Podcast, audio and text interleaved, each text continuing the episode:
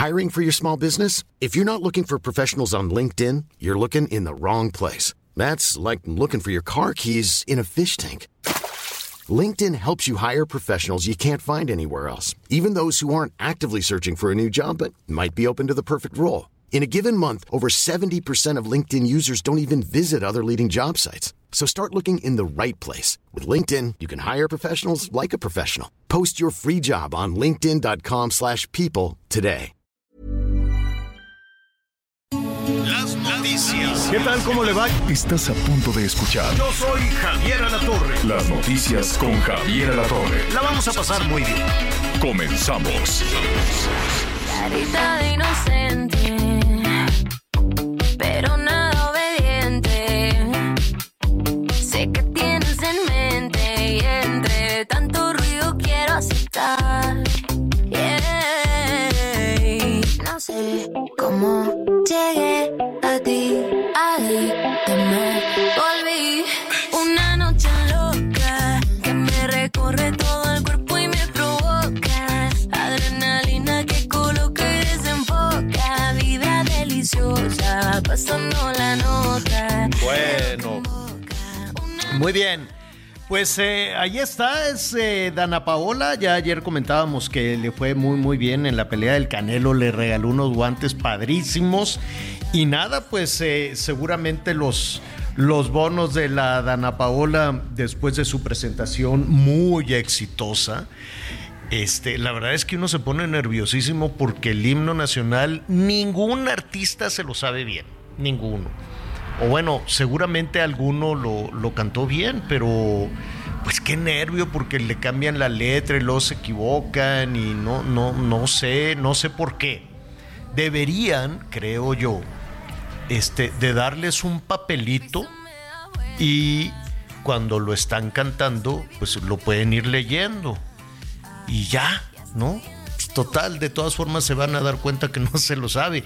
Pero Dana Paola rompió el maleficio y lo cantó muy bien. Bueno, qué gusto saludarlos. Tenemos muchísima, muchísima información para compartir este, con usted. Hay bloqueos, hay trastornos con, eh, con los transportistas que están afectando, pues no solo las eh, principales vías de la Ciudad de México, sino también la zona conurbada y toda la comunicación con diferentes entidades. Al rato les vamos a, a decir de, de qué se trata. Están muy enojados con los responsables del transporte en la Ciudad de México. Es que es complicadísimo complicadísimo y no solo en la Ciudad de México. ¿Qué quiere que le diga del Estado de México? ¿Son unas mafias? Bueno, pero ya estaremos eh, retomando también. Y a eso súmele el crimen organizado.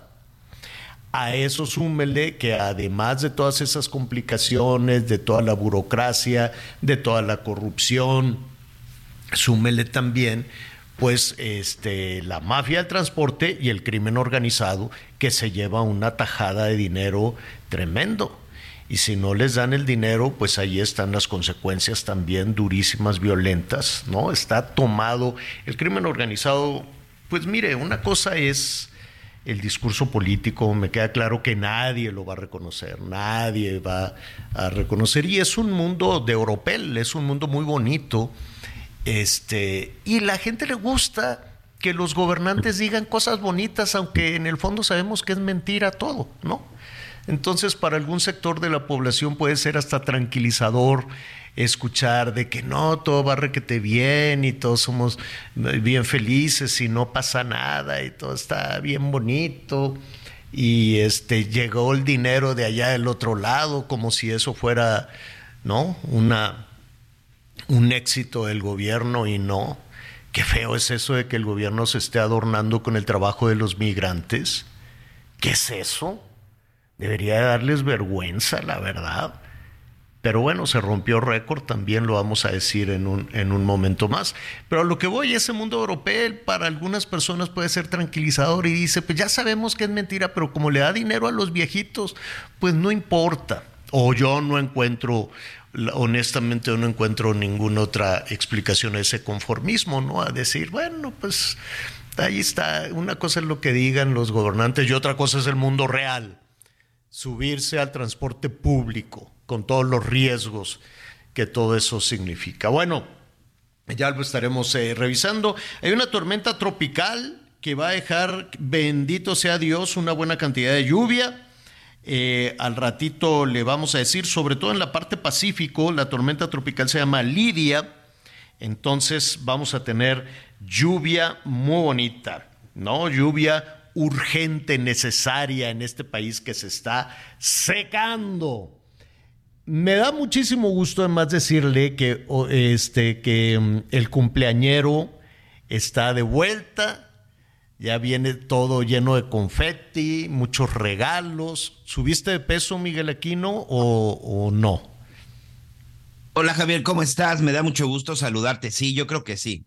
La verdad es que sí me porté mal. No me voy a, no voy a hacerme de la boca chiquita. La verdad es que me fui a puros lugares en donde tienes que comer rápido para que no, este, para que no pierdas tiempo. Pero ya desde ahorita, mira, ya llevo dos litros de agua. Y en la mañana por lo menos ya me subí 30 minutos a la caminadora, en la noche nadamos, nos recuperamos en un, pues yo creo que en el mismo tiempo que me fui unas semanas. Como quiera es puro líquido. Sí, es puro líquido. Sí, sí, sí, pero, pero bien, muy contento y aquí listo ya con toda la información. Y fíjate que ahorita que platicabas de los, de nuestros amigos, nuestros hermanos, este, migrantes que se encuentran en Estados Unidos, oye, la verdad es que no, no quiero decir qué mal la pasan, pero qué trabajos van a hacer a Estados Unidos. Claro. Sinceramente, van y, no y no y, no me lo vayan a tomar a mal, no no no quiero ser despectivo con ningún tipo de trabajo. Todos los trabajos que son decentes, todos los trabajos que son este honestos, por supuesto que tienen que tienen un reconocimiento, pero de pronto cuando miras al afanador, cuando miras al asistente, cuando miras al cargador, a la gente de construcción. Fíjate que estuve unos días en Dallas, hay una zona en Arlington que están construyendo muchas casas y ya ves que más o menos me gusta ese asunto de las casas. Y pues me fui a curiosear, ¿no? Sobre todo para ver cómo las construyen, porque es sorprendente, allá te construyen una casa en unas en, semanas, Javier, por, el tipo de materiales. Pues la mayoría, la mayoría de los encargados de las, de las obras, de la mano de obra trabajadora, latinos y por supuesto una cantidad de mexicanos impresionantes. Y yo les decía, bueno, si ya tienen todos estos conocimientos, pues, ¿por qué no irse a trabajar a, a, México? Me sucedió específicamente con un, este, con un grupo de, de, de, trabajadores de la construcción, tabla roqueros, plomeros, electricistas, yesero y el otro... Eh, que se dedica a todo este asunto de, la, de, los impermeabilizantes y cosas por el estilo. Y llegaron en grupo, ¿no? Dicen, nosotros llegamos con un contrato, ellos no están de ilegales, llegaron con un contrato por seis meses y precisamente por el periodo que tienen que construir 120 casas en seis meses. Casas muy bonitas, por cierto. Entonces yo les decía, bueno, si ya tienen ustedes toda esta experiencia, ¿por qué no hacerlo en, en, México? En este caso, bueno, en Michoacán. Y fueron contundentes y claros. Uno, nadie, nadie este, nos está contratando. Y dos, en cuanto tú empiezas a hacer una construcción o encuentras a hacer un residencial, te cae la maña y te empiezan a extorsionar. ya no dije más. Sí, el crimen organizado, además del transporte, pues también tiene el control de la construcción. Sí. ¿Qué verán? ¿En qué mundo vivirán? Qué, qué extraño. O, o, lo sabrán y se hacen, se hacen tontos. O, y, y y en ese mismo sentido, ahorita vamos contigo, Anita, pero en ese mismo sentido, como para qué levantarán la mano? ¿Para qué quieren ser gobernadoras o gobernadores o presidentas y presidentes municipales? No, no sé por qué. Que por cierto dijo Morena que van a poner candados para que no se les cuelen candidatos del crimen organizado, pero yo quiero ver cómo. El mismo discurso de siempre. ¿Cómo, ¿Cómo le van a hacer? No, este dinero no. Ah, no. ¿Ah? ¿En serio? ¿No van a agarrar dinero de los malos otra vez? ¿En serio, en serio, en serio? Bueno, pues qué bueno, me parece muy bien. Nada más quiero saber cómo le van a hacer, porque que un político se resista a esa tentación del cartón de huevo lleno de dinero, está complicado. ¿Cómo estás, Anita Lomelí? Muy bien, Javier, contenta de que ya Miguelito esté de regreso por fin, ¿no? Ya pensé que no se acordaba de nosotros, me da mucho gusto. Así traerá la conciencia donde amaneció en la caminadora, pero como debe de ser la celebración, así, ¿no? Sin límites. Qué bueno, Miguelito, te extrañamos. Y pues muy preocupados, ¿no? Escuchaba este al principio de la semana que decía el presidente 16 mil migrantes entran diario entre las fronteras, sobre todo en, en, la del sur. Y nos quedamos en la estadística, en la reflexión, en, en, el horror de lo que tienen que sufrir estas familias, que en una gran mayoría, pues, se, se desintegran, ¿no? Los niños, pues, viajan solos, creen que se van a encontrar allá y la verdad es que a veces no llega nadie, a veces llegan unos, pero pues una tragedia en donde ni siquiera eh, hoy por hoy, en una época electoral, hemos escuchado una propuesta que diga, a ver, ahora sí, ¿qué vamos a hacer con la migración? Ya es una realidad, llevamos cinco años, es parte de las causas que tanto eh, se ha mencionado. A pues ver, ¿cuáles son las causas? Uno, de que los mexicanos se sigan yendo, pues Miguel acaba de mencionar una. Aquí no tienen cabida gente trabajadora, tanto del maestros de la construcción como genios, que también se nos van. ¿Y por qué llegan tantos migrantes? ¿Por qué no hablan con los otros presidentes también de las causas? Así es. Pero sabes que yo creo que no, no hay un sector de gobierno que no tiene el más mínimo interés de cerrar la llave de la migración hacia los Estados Unidos. Porque eh, imagínate que cierre la llave de 60, yo decía 60 mil, pero ya aumentó con el nuevo récord de remesas, ya aumentó, entonces se la ponen papitas, se la ponen muy fácil al gobierno, dicen, pues nada, yo aquí me la paso con mis discursos y que el dinero me lo manden los migrantes.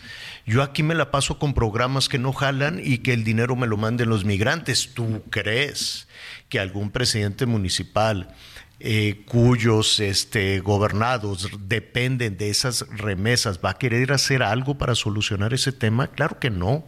Les importa un pepino eh, que, lo, que sean víctimas del crimen organizado, del tráfico de personas, que tengan que batallar en los trenes y arriesgar la vida, o que los recluten los, los malosos, en fin.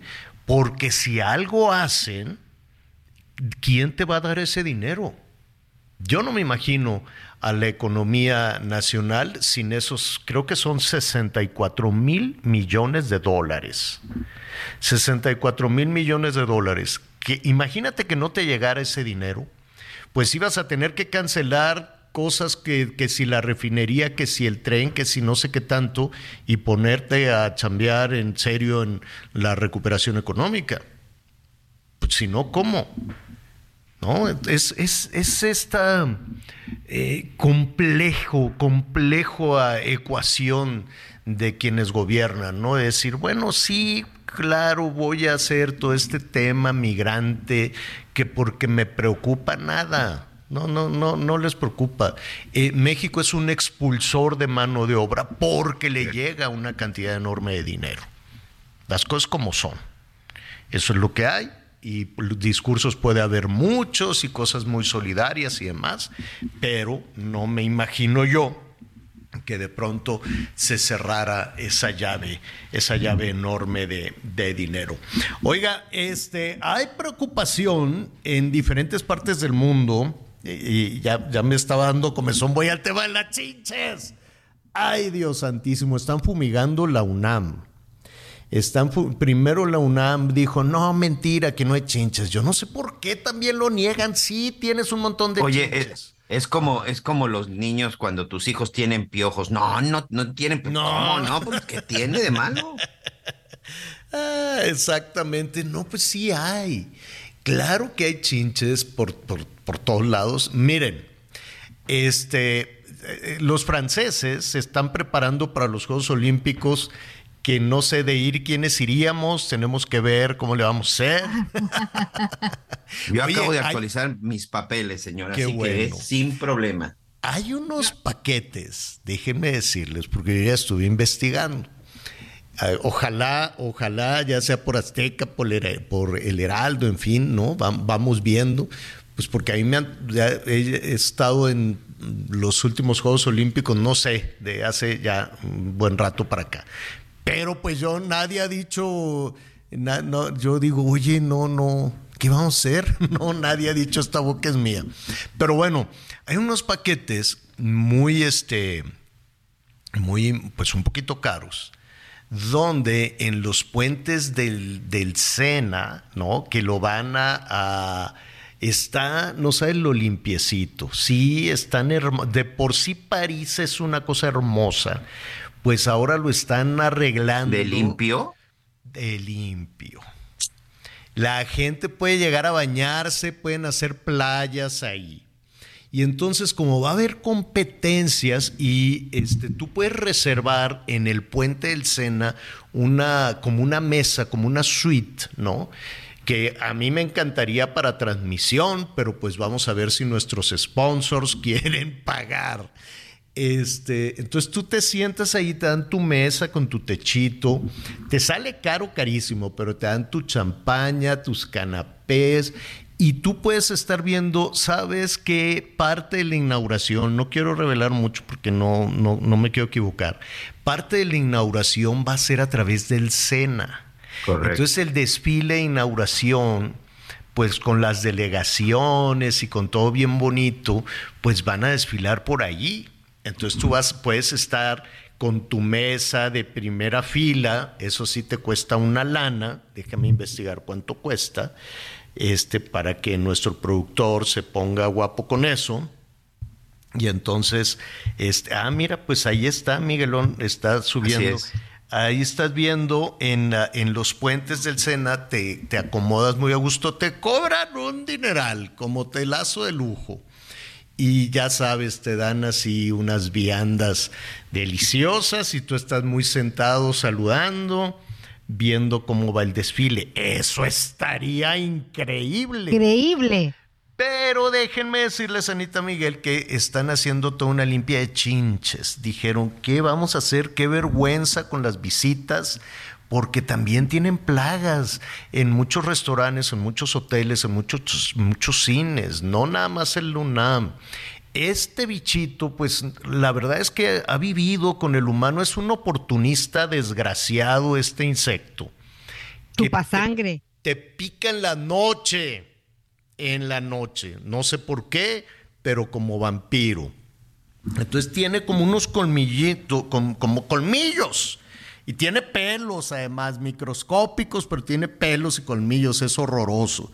Entonces con uno te agarra y zrápale, te inyecta como si fuera una anestesia, para tú dormido ni te das cuenta, y con el otro pico te está chupando la sangre, chupe y chupe, y, tú te mueves un poquito y se va del otro lado y sigue.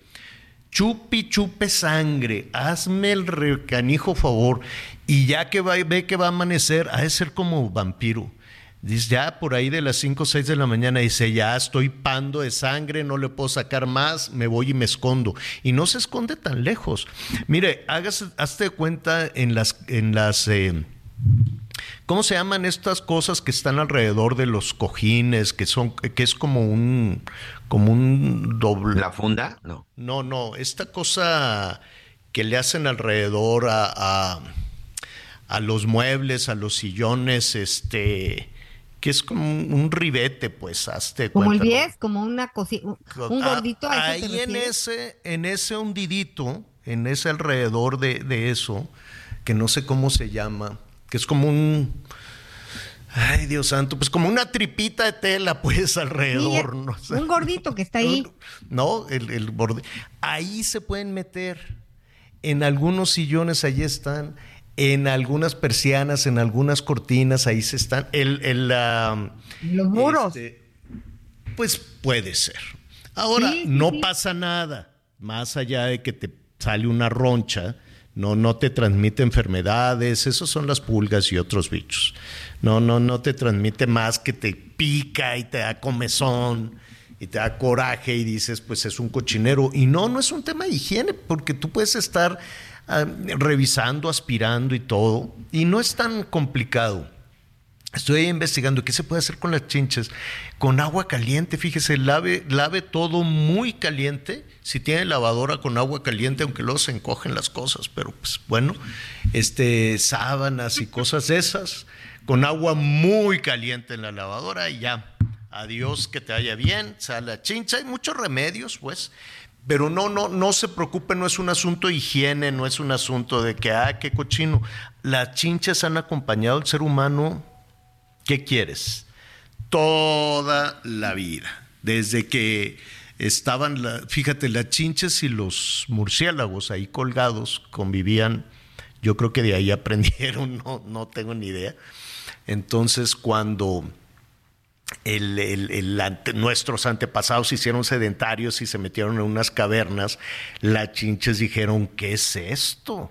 Está bien bueno, nos lo vamos a comer. Y pura picazón desde entonces, luego ya salieron de las cavernas para establecerse, inventaron la agricultura y pues las chinches desde ahí han acompañado al humano toda la vida oportunistas alimentándose de la sangre. Nos encuentran, sí, nos van buscando. Por el CO2 a la hora de estar respirando, eso les atrae, quién sabe por qué, y el calorcito. Entonces, pues, pero no le pasa nada, ¿eh? Nada de, más allá del malestar y no cree usted de que hay en la casa de fulanita hay chinches. Pues no. Nada más es un, es un poco tener cuidado, pues están tan chiquitas, pues que, que, que cómo, pues cómo le hacemos ahora, no en todos lados, no, esto no es un asunto de las casas, sino de los lugares que no tienen el suficiente cuidado, como un cine, o las escuelas que ve tú a saber cuándo las limpian, nadie las limpia, pues por eso les pican. Este, tal vez en algunas iglesias ya viejonas, ¿no? O en espacios donde llegas y te sientas en aeropuertos, en terminales de camiones, en cosas así, donde la higiene no es necesariamente la adecuada. A mí yo no sé si me ha picado una chinche, honestamente no sé. Me han picado las chinches de mar, que es horrible, te hacen unas bolas espantosas ahí que estaban nadando con unos tiburones y en, ¿sabes en dónde, Miguelón? En el Sargazo. Hay también mucha chinche de, chinche de mar que luego te pican. Ay, eso sí es muy desagradable. ¿Qué podemos hacer? Pues vamos a invitar a un especialista eh, en la semana. ¿Ustedes han batallado con eso o no? Sí, fíjate que en mi caso sí. Eh, en una ocasión en una cobertura en la zona en la zona de, de Oaxaca y curiosamente fue en una época después de habían pasado ya fue en la zona de Huatulco como cuatro o cinco días de, de una de, de, un huracán y había inundaciones y ya sabes cuando empieza a secarse y todo eso y curiosamente fue en una habitación en donde lamentablemente pues teníamos que quedarnos ocho o diez personas en la misma habitación porque no había mucho lugar en donde, en donde hospedarte. Y ahí en una de esas habitaciones, Javier, que nos llenamos de chinches. Válgame Dios. Y no fuimos, o sea, ahora sí que no fue solo su servidor, sino fuimos varios camarógrafos asistentes y además pues una locura porque pues a lavar ropa y pues cuando uno de los problemas que tienes en épocas de huracanes es que curiosamente no hay agua no hay agua que te ayude pues para, para poder asearte. Sí, sí fue, fue muy complicado. Y fíjate que en aquella época una persona, ya sabes, nunca falta una, una señora que nos dio un remedio porque ella misma nos lo regaló este, de, de, de un árbol que tenía con guayaba. Mira tú. Dijo, pongan en las almohadas o en primero pues hay que voltear todo y hay que tratar de desinfectar. y, y además pongan guayaba. Hay que extender. Ah, pues no, pues le dimos en toda la torre a los colchones de ese hotel, que la verdad, pues que ya tampoco les iban a servir. y pues ponles guayaba. Y solamente así también este, que eh, bicarbonato, un rato. Dicen que bicarbonato y vinagre, aquí algunos de nuestros Pero no se pongan limón, ¿eh? Yo me he echado limón, hice harakiri en unos granitos. No, bueno, pues... Eh, no, acabé en el dermatólogo y me dijo, oiga señora, son chinches. Herida abierta. No sé qué está haciendo usted, pero yo dije, ya hay que matar esta picazón. Ya ves que le rodeas al piquete, le rodeas al piquete y yo digo, ya ahorita lo hago una, una erupción. No, fue una cosa horrible y eran chinches en un hotel en Espujil, mm. en, en la ruta del tren Maya. Fíjate, dicen nuestros amigos, buen día, la enfermedad por picadura de chinches se llama simiasis y esta es la reacción que provoca el piquete en la piel, quizá altere la coagulación y una alergia. Pues sí, también la, alergia al, al, piquete en ocasiones, o a su servidor, puedes tener un piquete y unos cuatro o cinco alrededor, que son la reacción al piquete de algún insecto. Bueno, Vamos a tratar el tema eh, a lo largo de la semana con especialistas para no equivocarnos, qué podemos hacer, qué tan grave es. Eh, ha vivido con nosotros siempre, sí, ha vivido con nosotros eh, ha, evolucionado, llegó, de Europa a América, en fin. Vaya, no hay que alarmarse, no hay que alarmarse, el asunto es solucionable siempre. Eso sí se soluciona, para que vea, eso sí. Vamos entonces a hacer una pausa chiquitita en lo que se comunica con nosotros, volvemos de inmediato.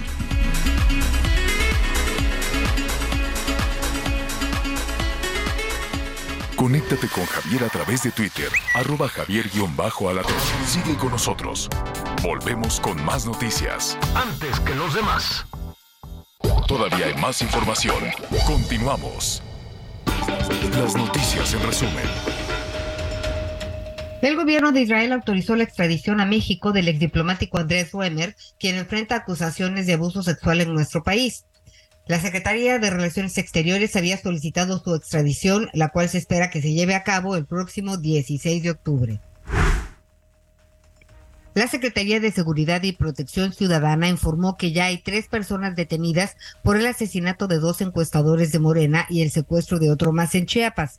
Indicaron que hasta el momento Adrián Cid Pérez continúa desaparecido. La Fiscalía General de la República dio a conocer el aseguramiento de 306 pastillas del probable fentanilo durante un cateo en Baja California. El decomiso se realizó en la colonia Lomas del Valle de la ciudad de Tijuana, donde también se hallaron material para la fabricación de dicha droga. Hoy el dólar se compra en 17 pesos con 36 centavos y se vende en 18 con 33. Gracias, gracias Anita. Bueno, aquí hemos eh, escuchado em, la preocupación de, los ciudadanos y más que preocupación, pues es un tema de confianza de a quién le damos nuestros, nuestros datos eh, personales en un país como el nuestro, donde los fraudes, el hackeo, la suplantación de la identidad, eh, hemos, eh, hemos visto cómo la gente batalla y batalla muchísimo con una serie de tranzas que se pueden hacer cuando alguien tiene tus datos. Y, la verdad es que también hemos aprendido, de, de, a poco, pero también hemos aprendido a no estar soltando la información eh, de inmediato en cuántas ocasiones, oiga que se ganó esto, oiga que ya llegó eh, su, eh, lo, que está muy de moda, ya ves que después de la pandemia todo el mundo andaba pidiendo cosas, que ya llegó a Amazon, diario llegaba a Amazon y cosas por el estilo. Entonces, este, mucho cuidado porque de pronto, oiga que su paquete no va a llegar y tú, pues cuál, y cae, la gente cae solita. A ver, deme, deme su nombre, ¿me puede dar su dirección para darle el rastreo? Y zrápale. ¿No? Le van, le, le pueden hacer un, fraude enorme.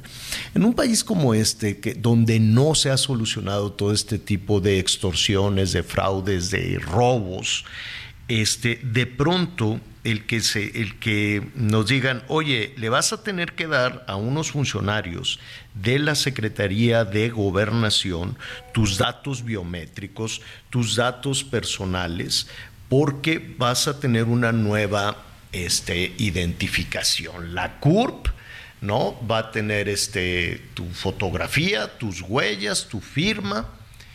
Y dices, bueno, ¿y el INE? El INE ya tiene la fotografía, tiene candados, tiene la huella, tiene la firma, tiene todo, como para qué vamos a querer otra. Pues a ti qué te importa, tú vas a tener que hacerlo porque a final de cuentas esto lo va a decidir, lo van a decidir los senadores. Entonces, oye la votación en el Senado, qué va a pasar, qué hay riesgo, no hay riesgo, es de utilidad, no es de utilidad. Así es que vamos a platicar en este momento con la senadora Kenia López Rabadán a quien me da muchísimo gusto saludar. Ya tenemos, sí, ya está con nosotros la senadora. Kenia, ¿cómo estás? Qué gusto saludarte. Muy buenas tardes. Eh, ¿Qué tal, querido Javier? Qué gusto saludarte desde aquí, desde el Senado de la República, justamente abordando este tema que tanto te eh, preocupa y que les debería preocupar a millones de mexicanos esta propuesta que está haciendo Morena y que de verdad llama muchísimo la atención cómo están más preocupados por un tema que pues yo diría tiene que ver con eh, pues con ilegalidad que en lugar de resolver los problemas de los mexicanos, como bien lo dices, hay un dictamen que por cierto nos acaban de informar hace un par de minutos que bajaron de la sesión de hoy. Javier, ah. o sea, esto es no se va a discutir ahorita, este lo lo están informando eh, hace un par de minutos en la mesa directiva, no se va a discutir ahorita, pero hay que advertir que si se discute mañana o en cualquiera de estos días es preocupantísimo lo que están queriendo hacer. Quieren hacer una pues una nueva CURP, ¿no? Una identificación con fotografía, pero no solamente con fotografía, sino además con huella, con datos personales, incluso con datos biométricos y qué terror pensar que toda esa información de los mexicanos la tenga la Secretaría de Gobernación. Me refiero en este gobierno y en cualquier gobierno. A ver, em, me, queda claro que, que eh, el INE pues solucionó muchísimos problemas de identidad, ¿no? En un país como el nuestro, donde todavía hay millones de mexicanos y de mexicanas que, que, batallan para poder, eh, para poder identificarse Todavía tenemos problemas con el registro eh, de población o con el registro civil, como tú le quieras, como tú le quieras llamar. Y todos los países del mundo tienen de alguna manera una, una identificación. Aquí, aquí tenemos un problema, tal vez, Kenia, no sé, corrígeme si me equivoco, tal vez un problema de, de, de confianza, de quién tiene el acceso nuestros datos personales y qué pueden hacer con ellos. Y en claro. país donde siempre estamos en procesos electorales, ¿se podría utilizar en ese sentido? Sin lugar a dudas. A ver, hay que, eh, si me permites, diferenciar. La identificación que tiene el INE, o sea, la credencial del elector, esa base de datos está absolutamente protegida. O sea, me refiero a no puede haber un particular que tenga, recordarás como antes decían, no, bueno, es que, eh, digamos, está, puedes encontrar en Tepito la base de datos, ¿no? De, la autoridad electoral. Ahora es imposible, materialmente imposible, tecnológicamente imposible. Nadie, incluso, por ejemplo, si un banco o eh, un, partido o alguna institución quiere validar algún tipo de, de firma o verificar algún tipo de dirección, tiene que hacer un convenio específico con la autoridad electoral y es absolutamente seguro pues que el INE no le puede dar a nadie los datos personales de los mexicanos. Por eso es que incluso, pues digamos, eh, las actividades financieras se validan con tu identificación del INE, porque los propios bancos saben que con esa identificación eh, hay una certeza, llamémosle así, ¿no? Entre el dinero de los ahorradores, los bancos y los ciudadanos. Que la Secretaría de Gobernación tenga esto, este tipo de datos, que tenga tu foto, tu huella, tus datos biométricos, por supuesto que deje en estado de indefensión al ciudadano, porque esa base va a estar en manos de eh, burócratas y, y, vamos, por supuesto que hay servidores públicos de altísimo nivel, pero también sabemos que hay servidores públicos que van a ocupar esa base de datos para politiquería, para hacerse multimillonarios, para venderlas, para usufructuarlas en términos políticos o en términos económicos. Ese es el problema de fondo. Fíjate nada más, Javier, están abrogando la ley de población de 1974, ¿no? Casi 50 años de esa ley, y, pero en realidad están casi repitiéndola, ¿no? Están haciendo lo mismo, solamente se están metiendo a estos dos temas. Bueno, primero al tema que, que ahora nos ocupa, y segundo, por supuesto, están eh, modificando algunas cosas de derechos sexuales y reproductivos. La pregunta es ¿por qué? O sea, ¿por qué quieren hacer esta modificación? ¿Por qué quieren tener los datos de los mexicanos? ¿Por qué en lugar de, digamos, resolverle a los mexicanos lo importante? Hoy lo importante es la seguridad, hoy lo importante es tener medicinas, hoy lo importante es tener vialidades. Eres de aquí de la Ciudad de México, lo importante es que te subas al metro y no te mueras. Lo importante es que si vives en Iztapalapa tengas agua. Pero eso pareciera que en Morena no lo ven, ¿no? Están más preocupados por gastarse una cantidad que además, por cierto, es brutal, o sea, más o menos están hablando de 30 mil millones de pesos en este nuevo eh, padrón solamente para tener los datos de los mexicanos. ¿Y de dónde van a salir 30 mil millones de pesos? Yo no los vi, o no sé, corrígeme si me equivoco, en el, en el eh, presupuesto para el año entrante. No. ¿Había una partida para eso? No. no, tienes razón, no lo han puesto y eso es todavía más preocupante. ¿A quién van a descobijar para cumplir con este capricho? Em, ¿qué, futuro tiene esto eh, en, dos líneas, en dos sentidos? Es decir, eh, no sé cuántos de las y los eh, senadoras y senadores de, oposición estarían en contra de, esta, de, de, que surge este nuevo documento, ¿no? Y si es así, ¿qué posibilidades, qué posibilidades tienen de que esto se detuviera. Y por otro lado, pues llama la sospecha de que pues todo estaba previsto para hoy y se canceló. ¿Por qué? Sí, pues mira, déjame decirte que seguramente hoy eh, tienen muchos otros temas que discutir. Se acaba de escuchar un, un audio, ¿no? Se cruzaron en el canal del Congreso dos reuniones, la reunión de Morena y un evento que se estaba teniendo, increíblemente cruzaron y lo que se escucha, que por cierto pues, ahorita es un revuelo en el Senado de la República, lo que se escucha es que eh, recibió Morena una instrucción, ¿no? Este, una indicación para que no se vote en las, las candidatas a la sala eh, especializada electoral.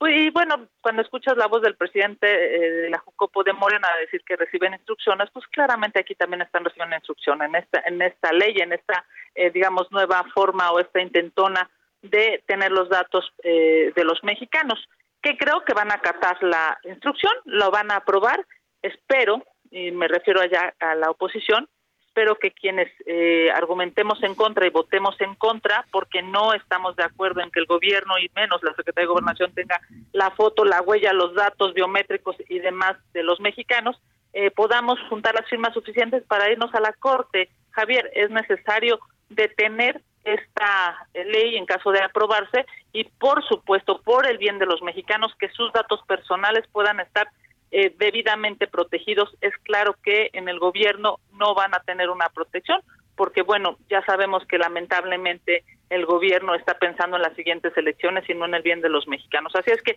que te diría, si se resuelve, eh, digamos, si Morena o con su mayoría aplastante y sus votos aplastantes eh, lo aprueban, espero que podamos tener las firmas suficientes para irnos a la Corte. Eh, y esto sería, bueno, no hay nada preciso, no, no hay una ruta, no hay una, no hay una fecha para esto. Mm, fecha no, porque ah, recordemos, primero lo que se necesita es eh, que se apruebe la ley, valga la expresión, ¿no? que, exacto, que, y tengamos ya el, el tiempo eh, legal para poder presentar, en este caso lo que se tendría que presentar es una acción de inconstitucionalidad que recuerda que son las figuras que eh, permiten a las minorías, ¿no? En este caso Morena tiene mayoría, pero nosotros no estamos de acuerdo con esta eh, ley o esta nueva CURP y podamos ir a que la Corte lo resuelva, porque en estricto sentido, recordarás, querido Javier, la Constitución es clara y los datos personales deben de estar debidamente protegidos. Y siempre pensamos en, procesos electorales. No sé, ¿no? ¿no? No me queda muy claro, pero habrá alguna forma en que se pueda hacer trampa, en que se puedan utilizar eh, los datos de la ciudadanía para orientar de alguna u otra manera o influir o enviar mensajes. En fin, no, no, no sé, puede ser un, un una, no sé, un material ¿no? muy apetitoso para los estrategas eh, de los partidos políticos, me supongo. No me queda muy claro cómo lo podrían utilizar. Bueno, seguramente sería terrible. O sea, imagínate que eh, un partido político, el partido en el en el poder, tenga tus datos, tu fotografía, este, tus datos celulares, te envíen propaganda, te acosen, te amenacen, te amedrenten.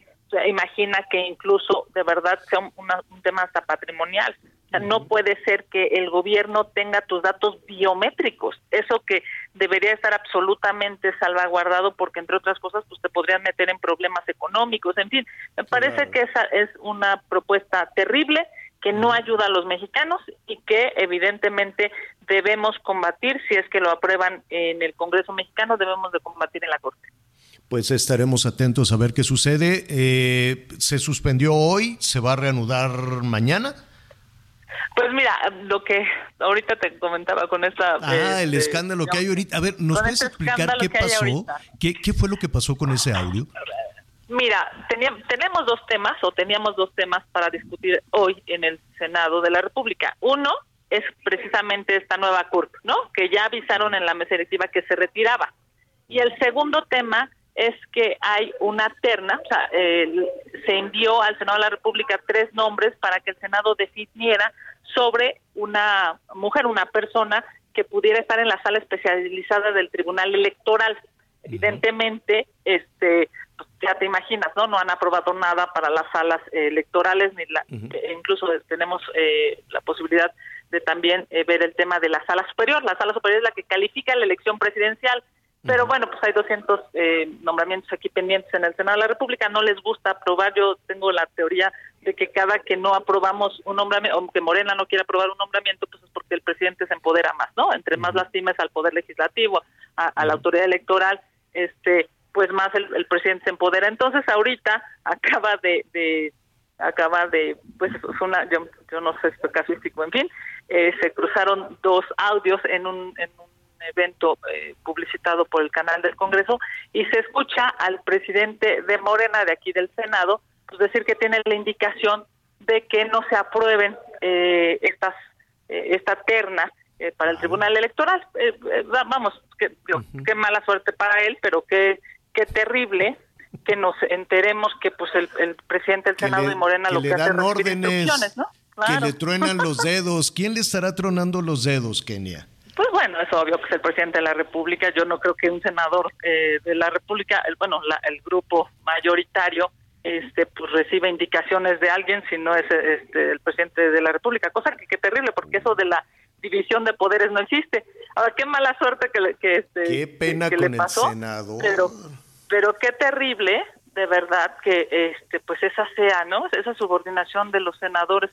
Si el presidente de la República no quiere que eh, las instituciones electorales estén fuertes, pues la manera en la que las lastima es justamente no haciendo los nombramientos correspondientes. Muy mal por Morena, porque yo creo que los senadores de Morena no los eligieron eh, pues los ciudadanos para este tipo de cosas, sino para resolver los problemas de la gente. Sí, claro, deberían de estar atendiendo a la ciudadanía, pero pues ya vemos que tienen, que, que responden a, a, otras órdenes. ¿Y se invalida o qué pasa? ¿O dicen, o hacen como que como que no oyeron nada y siguen las instrucciones. No, pues seguramente lo que va a pasar es que van a hacer lo que ya se escuchó, ¿no? O sea, vamos ahorita a una votación. Si no se tienen las dos terceras partes, se rechaza. Que es lo mismo que quieren hacer, por cierto, con el, el INAI. Ya ves que la Corte acaba de, este, pues, digamos, de resolver que el Senado eh, pues, pues, ya resuelva los nombramientos, van a hacer lo mismo, los ponen a consideración, ellos tienen los votos, no dan los votos y entonces se sigue quedando sin servidores. Y eso ha pasado por, lo menos cuatro o cinco veces, ¿no? De, que reciben esa instrucción. con, con 200 nombramientos pendientes, Javier. O sea, yo no sé por cómo, con qué cara van a cobrar su quincena a los senadores de Morena. La verdad es impresionante, ¿no? O sea, digamos, el 80% de los nombramientos que tendrían que hacer no los han hecho, en fin. Porque, bueno, lo que quieren es lastimar a las instituciones. Eh, estaremos muy atentos a lo que suceda. Va a estar la jornada calientita en lo que resta del día y en el Senado. Kenia, te, te agradecemos muchísimo y te queremos invitar cuanto antes, si es posible esta semana o la próxima, para que hablemos del otro tema, la Ciudad de México y tus aspiraciones también a convertirte. Yo puestísima, puestísima para ser la próxima jefa de gobierno de esta Ciudad de México, mi querido amigo. Te mando un abrazo y aquí te hice todo un parte pormenorizado del día de hoy en el Senado. Te agradezco muchísimo, Kenia. Gracias, es la senadora Kenia López Rabadán. Qué escándalo. Gracias, Kenia. Qué escándalo, la verdad, ahí en, en el Senado los cacharon recibiendo, recibiendo órdenes. Em, tenemos, eh, tenemos más información. Vamos contigo, Miguel. Ah, no, una pausa. Vamos a una pausa. Betty. Si quieres, leemos unas llamaditas, Mejor vamos, vamos con unos mensajitos. Me parece muy bien. Adelante, Mira. Muy buen día e inicio también saludos al equipo completo, señor Miguel, Anita, Javier Alatorre, los escucho, es un gusto estarlos acompañando desde Guadalajara, soy Antonio Mateo. Felicidades por un año más, Dios los siga bendiciendo y recuerden que ustedes son nuestra voz, cuentan con todo nuestro cariño y admiración, respeto y la familia Cifuentes, Valenciano y Ponce Andrade. Y luego, solución para las chinches. En un lugar donde se sospecha que hay chinches, poner unas gotas de mezcal y un puñito de arena. Ah, hijo. Ya bien ebrias, se van a agarrar a pedradas, extendiéndose unas a otras. Y también en la farmacia existen gotas para las chinches. Saludos. Pues así vamos, Miguelito. No, bueno, sí, aquí tenemos también varios mensajes de nuestros amigos. Dice, Saludos, Javier, Anita, Miguel. La picadora de chinche deja una roncha blanca y da mucha comezón. Despertó mucho interés el tema de las chinches, ¿eh? Hay personas que son alérgicas y se les inflama mucho la piel hasta 20 centímetros a la redonda de la mordida. es un roncho, ¿no? no. Es muy difícil erradicarlas cuando se meten entre los muebles como las camas de madera y colchones. Yo tuve que tirar mi cama y colchón. ¿Podrían ayudar a saber cómo puedo obtener un certificado de secundaria de Morelia, Michoacán, aquí en la Ciudad de México? Por supuesto, vamos a investigar. Muchas gracias. Don Armando Olmos. Yo creo que las chinches aprendieron a chupar la sangre de algunos políticos. Dice, saludos a todos. Un abrazo. Es un dobladillo lo que indica Javier, donde se esconden las chinches, nos dice aquí también uno de nuestros amigos desde la zona de Tampico. Sí, el dobladillo, ¿no, Javier? Esa es la un ribete, quería yo decir. El ribete ese que le ponen como gordito, como un choricito de la misma tela. El dobladillo o el ribete, y entonces ahí en el ribete ya ves que se queda un huequito, entonces ahí se pueden esconder.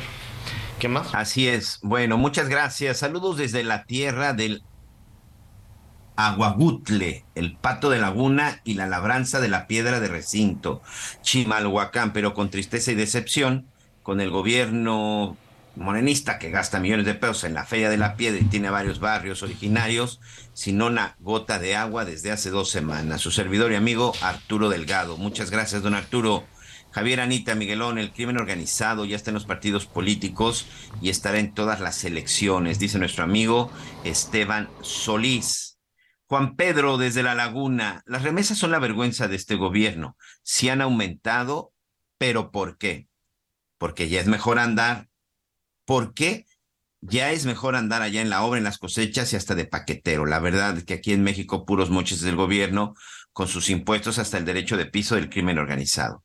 Que no se equivoque el presidente de México, no es de orgullo de su gobierno que aumenten las remesas de los paisanos. Se van de México por la inseguridad o por los malos sueldos.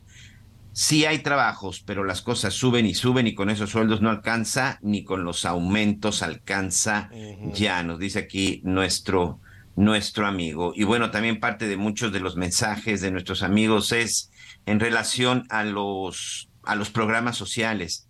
Ya basta de repartir dinero, sobre todo para la gente que no lo necesita. No es posible que muchos de los jóvenes reciban becas, pero también a la vez estén recibiendo becas de apoyo porque se supone que no estudian ni trabajan. O están estudiando o no están estudiando. Simple y sencillamente están buscando votos para las próximas elecciones, sobre todo aquellos que van a hacerlo por primera vez. Nos dice doña Virginia desde la zona de Ecatepec en el estado en el Estado de México. Y aquí también, bueno, pues muchos de los nuestros amigos, aquí doña Eugenia desde la Ciudad de México nos dice, efectivamente, las, las cosas preparadas con dulces también provocan que las chinches se ahuyenten y sobre todo que se mueran. Lo más importante es aspirarlas. Mira, incluso hay aspiradoras especiales para los ácaros y todo esto, ¿no? Bueno, pues también dice que a las chinches hay que aspirarlas y posteriormente pues a tirar la bolsita que se vaya recolectando. Bueno, pero tampoco se agobie. O sea, han vivido con nosotros desde hace mucho tiempo. O sea, es la gente puede tener su casa muy limpiecita y demás y de pronto le llega una visita y pues llega con chinches. Mire, nuestros amigos de la UNAM nos dicen que los trabajos de fumigación ya empezaron, ¿no? En las facultades, dicen la presunta, todavía dicen la presunta plaga. Pues ya, hombre, no, no te... Es que, ¿no? Pero en fin, están fumigando la facultad de química y la eh, veterinaria ya regresaron a clases. ahí fue donde empezó, ¿no? De hecho, en la facultad de... Sí, ahí empezó. Pues en, veterinaria, en, veterinaria, pues es que tienen que estar trabajando en el campo, en corrales, con animalitos, con todo, en sus prácticas. Y pues los bichos estos son muy oportunistas, entonces pues ya ve. Este, dice que ya todas las áreas comunes están siendo utilizadas con normalidad. ¿Qué sigue? Sigue la Facultad de Derecho. Las, eh, ahí en la Facultad de Derecho ya también fumigaron y que ya todo se está desarrollando con normalidad. Pues eh, qué bueno, qué bueno que, que así sea. Oiga, este, bueno, pues atención, antes de hacer una pausa, va a haber elecciones en ocho estados y en la Ciudad de México. Ya ve que Kenia López está puestísima también. Al ratito vamos a hablar de ese tema, de las elecciones en ocho estados, porque nada más está el foco puesto en la presidencia de la República, que está ya muy avanzada la campaña. Ya está muy largo eso de, la campaña por la presidencia de la República. Pero todavía no empieza la campaña. pues empezó la años. empieza el 5 de noviembre oficialmente. No, ya está muy larga. Está tan larga que está hasta aburridona. Entonces, sí, ya, yo creo que ya han de decir, ya no tengo ya nada más que decir, ¿no? Qué complicación. Eh, pero ahí vienen ocho estados. Entre otros, vamos a platicar con algunos de los aspirantes de Yucatán y de la Ciudad de México. Volvemos.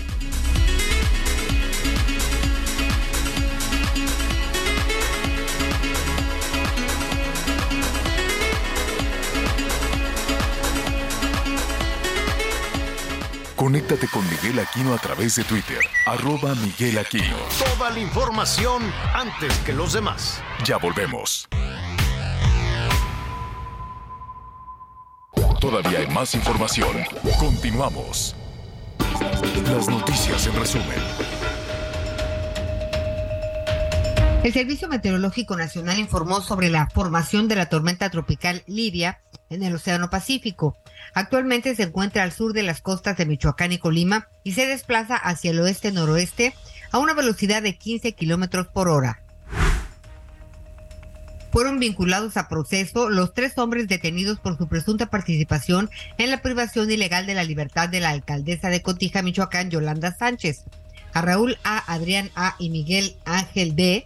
les dictaron prisión preventiva oficiosa por un año tras ser vinculados por el delito de desaparición agravada. Qué cosa tan rara. La Fiscalía de Chihuahua realiza operativos de búsqueda para localizar a cuatro personas desaparecidas en el Largo Maderal, en el municipio de Madera. Habitantes reportaron la desaparición de cuatro trabajadores de entre 22 y 27 años desde el pasado 26 de septiembre. Mexicana de Aviación lanzó su sitio web con promociones y ofertas para 20 destinos del país, saliendo todos desde el Aeropuerto Internacional Felipe Ángeles. A partir de este mes de octubre se puede visitar el sitio www.mexicana.gov.mx. A volar se ha dicho. Pues sí, qué bueno que ya está en Mexicana vendiendo, vendiendo boletos. Este, los vamos a revisar, le vamos a decir cuáles son los destinos, creo que están baratos, pero yo dudo mucho. Eh, a ver, un boleto de avión es muy caro por los impuestos, por el, el, ¿cómo se llama? El combustible de los, de los, la turbocina, ¿no? Que está carísima. Eh, dicen que no sube la gasolina y todo, pero claro que sube. Claro, yo el otro día que escuché, no, que no subió la gasolina. Yo, ¿qué? ¿Qué? Se nota que nunca van a la gasolinería los políticos, que si fueran se darían cuenta del incremento en los precios de la gasolina, pero en fin, ¿no? Ya ve que... Oye, pero yo le piqué ahorita a mexicanadiaviación.com y lo que lo único que dice es muy pronto, o sea, todavía no funciona la página de internet. Pues nos acabas de decir que ya. Pues no. Sí, ya está. Hay algunas frecuencias, hay algunas frecuencias que ya se anuncian, no sé cuándo van a volar, y con precios bajos. Pero lo vamos a. Ahorita regresamos y, a ver qué. A ver qué, qué pasa si ya están ofertando vuelos. Dicen que van a ser muy baratos, pero yo dudo.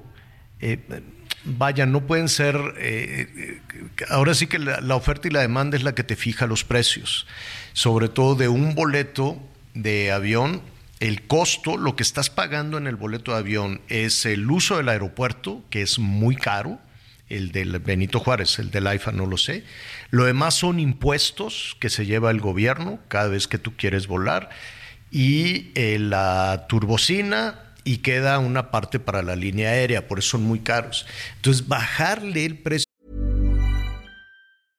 Everyone knows therapy is great for solving problems, but getting therapy has its own problems too, like finding the right therapist, fitting into their schedule, and of course, the cost. Well, BetterHelp can solve those problems. It's totally online and built around your schedule. It's surprisingly affordable too. Connect with a credentialed therapist by phone, video, or online chat, all from the comfort of your home. Visit betterhelp.com to learn more and save 10% on your first month. That's BetterHelp H E L P. El avión quiere decir subsidio. Y dudo mucho que los boletos de avión baratos que vaya a vender Mexicana estén subsidiados por el ejército. No creo yo que el ejército digo, bueno, pues agarra aquí del dinero que nos dan para que puedan irse a pasear los mexicanos. Lo dudo, probablemente sea, pero lo dudo. Entonces, ¿quién paga los subsidios? Pues los pagamos nosotros mismos. Se adorna a alguien, pero cada vez que hay un subsidio, no está desembolsando un centavo nadie del gobierno de ninguno, ni municipal, ni estatal, ni federal. Nadie va a abrir su bolsa para decir, oye, vamos a subsidiar la luz. No, no. El subsidio lo pagamos todos, lo pagamos todos los ciudadanos vía los impuestos. Entonces, creo yo que no es que estén baratos, sino más bien estarán subsidiados para que pueda jalar el Felipe Ángeles, por lo menos para decir, oye, si vuelo por el Felipe Ángeles, van a estar muy baratos los boletos. No, no están baratos. Vamos a pagar entre todos el costo del boleto para que jale el aeropuerto, para que jale el Felipe Ángeles. Y la gente va a decir, bueno, pues si mi boleto lo van a pagar entre todos, pues que lo paguen. Total, si me va a salir más barato, este, aunque lo paguen el resto de los ciudadanos, pues me voy por ahí. Entonces puede que sí jale con boletos subsidiados, me queda claro, este, porque ese dinero no lo va a poner nadie, ningún servidor público, ninguno, ninguno. Lo vamos a poner nosotros. Bueno, atención, este Yucatán, qué gusto nos da que nos escuchen por allá en Mérida, en el Heraldo Radio 96.9 de la FM, pues es uno de los ocho estados más eh, la Ciudad de México nueve, pues, donde habrá elecciones además de la elección presidencial. Es una elección enorme. Yo sé que le hemos puesto que, que, ha estado pues muy este muy largo también se dio el banderazo de salida en el 2021 de las eh, campañas o de la competencia, básicamente de la competencia por la candidatura eh, de Morena a la presidencia de la República, eso fue en el 2021, cuando surgieron las corcholatas y de ahí ya se arrancaron.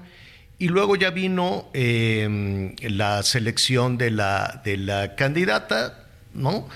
Y después pues ya se arrancaron ya en una, en una campaña. El proceso ha estado largo, sí, sí ha estado largo, todavía falta un rato, ¿no? Falta un año, poquito menos para las elecciones presidenciales, entonces debe de ser agotador, cansado, buscar los temas que sean atractivos, caen en un bache, ¿no? Ya un poquito repetitivo, un poquito pues con todo respeto, aburridón. Sentarse a platicar con las candidatas debe ser a todo dar, debe ser fascinante pero sus equipos, sus equipos de trabajo, ya sabe que los equipos de pronto en el tema de los diseños de las estrategias electorales y demás, pues no, no, no son los más avesados. Entonces, eh, ellas pues tienen toda la capacidad, las candidatas, tanto Claudia como Xochitl Xochitl, perdón, sentarse a platicar con ellas es un asunto fascinante. Aquí las hemos invitado y las seguiremos invitando desde luego para seguir platicando con ellas. Ya la estrategia de campaña pues ya es aburridona.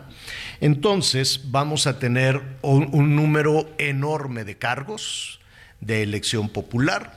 En el caso de Yucatán, pues estaremos, eh, estamos hablando más o menos de unos 800 si no me equivoco, poquito más, 800 cargos públicos independientemente de la renovación del gobierno del gobierno del estado, ¿no? Diputaciones, diputaciones locales, diputaciones federales, eh, las alcaldías, el, gobierno, el gobierno de el gobierno del estado ¿Cómo están las cosas? Las encuestas, mire, le recomiendo que le eche un ojo a la encuesta del Heraldo, en el portal del Heraldo, donde se le da seguimiento a cada uno de los estados que están en competencia. Y de acuerdo al seguimiento que hace en sus encuestas el Heraldo, pues hay una competencia pues más, ya más reñida entre dos. Todo indica que la competencia va a ser entre dos. El panista Renan Barrera, y el morenista Joaquín Guacho Díaz, a quien me da muchísimo gusto saludar esta tarde. Joaquín, ¿cómo estás? Muy buenas tardes, qué gusto saludarte. Hola Javier, igualmente me da muchísimo gusto saludar a todo tu auditorio y muy contento de estar en tu espacio. Oye, pues estamos viendo lo que dicen las encuestas. Evidentemente todavía no lo dices tú, todavía no lo dice eh, tu partido, pues porque falta que te levanten la mano ya definitivamente, ¿no? Sí, pues estamos en el proceso interno que marca primero la inscripción. Renuncié a la delegación de bienestar donde estuve los últimos cinco años en Yucatán y el pasado martes 26 de septiembre realicé mi inscripción para estar en el proceso ya como aspirante formal a coordinador de la defensa de los comités de la Cuarta Transformación en Yucatán.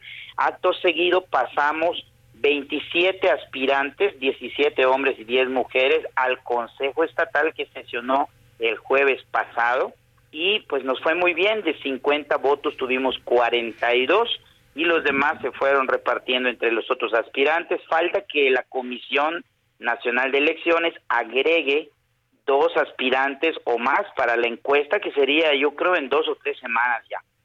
O sea, ya falta nada. Esto, esto de la encuesta, ayúdanos un, un, poco, Joaquín.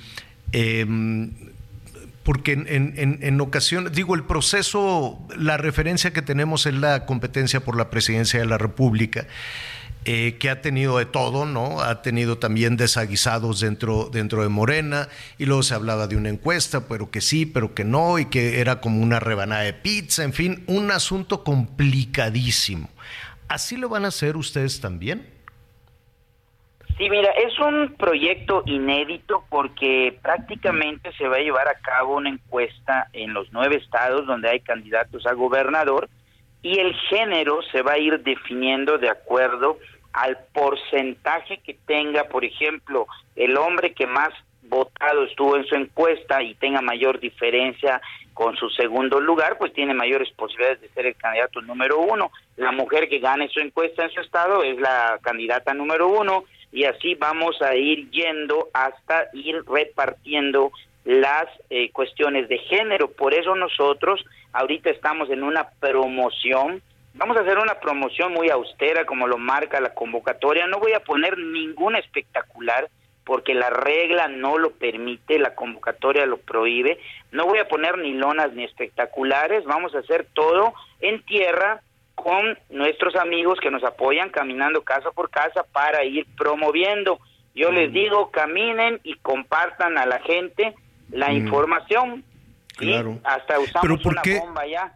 ¿Por qué no lo vas a poner? Nos llama, nos llama la atención. Sabemos que la ley no lo permite, pero pues se le ha hecho caso omiso, ¿no? Hemos visto espectaculares, la guerra de las bardas en la Ciudad de México fue feroz entre las corcholatas, los espectaculares en caminos, en carreteras, eh, bueno, hasta, pues mira, anuncios en el extranjero, en fin, y no pasó nada.